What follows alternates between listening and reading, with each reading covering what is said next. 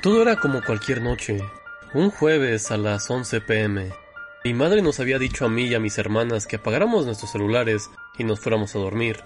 Realmente no hicimos caso. Luego de varias insistencias de ella, mis hermanas y yo terminamos obedeciendo. Apagamos nuestros teléfonos y nos fuimos a la cama. Como ya era costumbre, antes de dormir contábamos chistes a través de las paredes sólidas de concreto que separaban nuestras habitaciones. Lo hacíamos para dormir con alegría, pero en silencio ya que, si nuestros padres nos escuchaban, nos obligarían a dormir por las malas. Después de aproximadamente 20 minutos, decidimos ya dormir. Yo me encontraba un poco cansado, y aparte, siempre me costaba despertarme. En fin, sin darme cuenta me quedé dormido. Rato después, me desperté por el estreno de un fuerte golpe que provenía de la cocina, como si golpearan la pared que conectaba mi cuarto y esa habitación. Miré mi celular y me sorprendí al observar que eran las 3.36 am. ¿Qué rayos? Y les tengo que ser honesto, no me daban ganas de ir a investigar, pero a medida que pasaba el tiempo, los golpes aumentaban. Su intensidad era más fuerte y se volvían consecutivos hasta el punto de llegar a ser muy molestos. Con un poco de enfado tomé mi linterna que se encontraba a un lado de mi cama, pero lamentablemente esta no encendía. Reconsideré la idea de ir a investigar sin luz, pero tras la insistencia de los golpes decidí a ver qué era lo que se encontraba causando ruido. Me dirigí a la puerta y la abrí decidido. No vi nada raro. De casualidad miré a la ventana. Pude ver lo que parecía ser la silueta de un hombre alto y con sombrero. No le hice caso, tenía sueño. Simplemente volví a mi cama y me acosté. Poco a poco me fui durmiendo. Solo recuerdo que al dormir, escuché unos pasos que se dirigían hacia mi habitación. Me desperté a las 6 a.m. para a la escuela. Me vestí rápido porque no sabía si aquel hombre volvería. Todas mis hermanas, incluidos mis padres, estaban durmiendo. Yo era el único que estaba despierto a esa hora.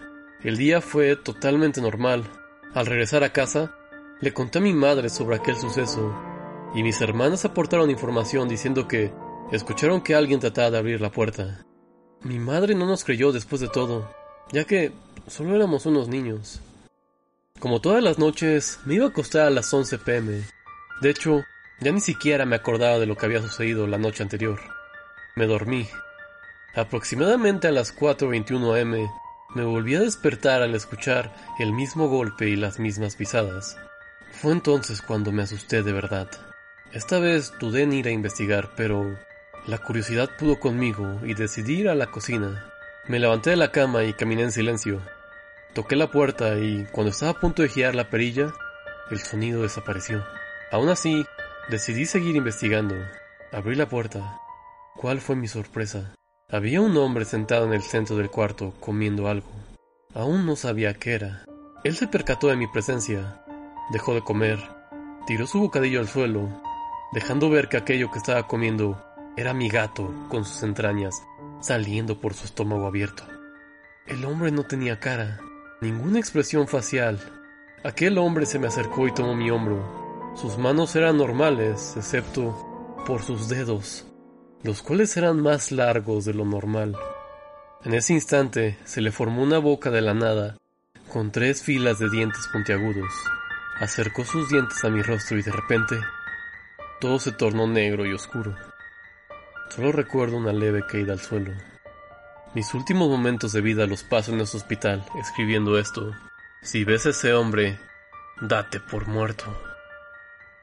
Y bueno, esto ha sido la historia de esta semana, un poquito corta, pero es una creepypasta pues basada en varias cuestiones como el hombre del saco, el hombre del sombrero, e incluso podría estar también basada en Slenderman o en The Rake, que ya hablamos de él. Entonces es una combinación muy interesante y está muy buena. Pero bueno, eso ha sido todo por esta ocasión. No olviden seguirnos en nuestras redes sociales, en Twitter, arroba tribunalnoche, y mandaros un correo a tribunaldelamedianoche. Esto ha sido todo y les deseo tengan una bonita noche.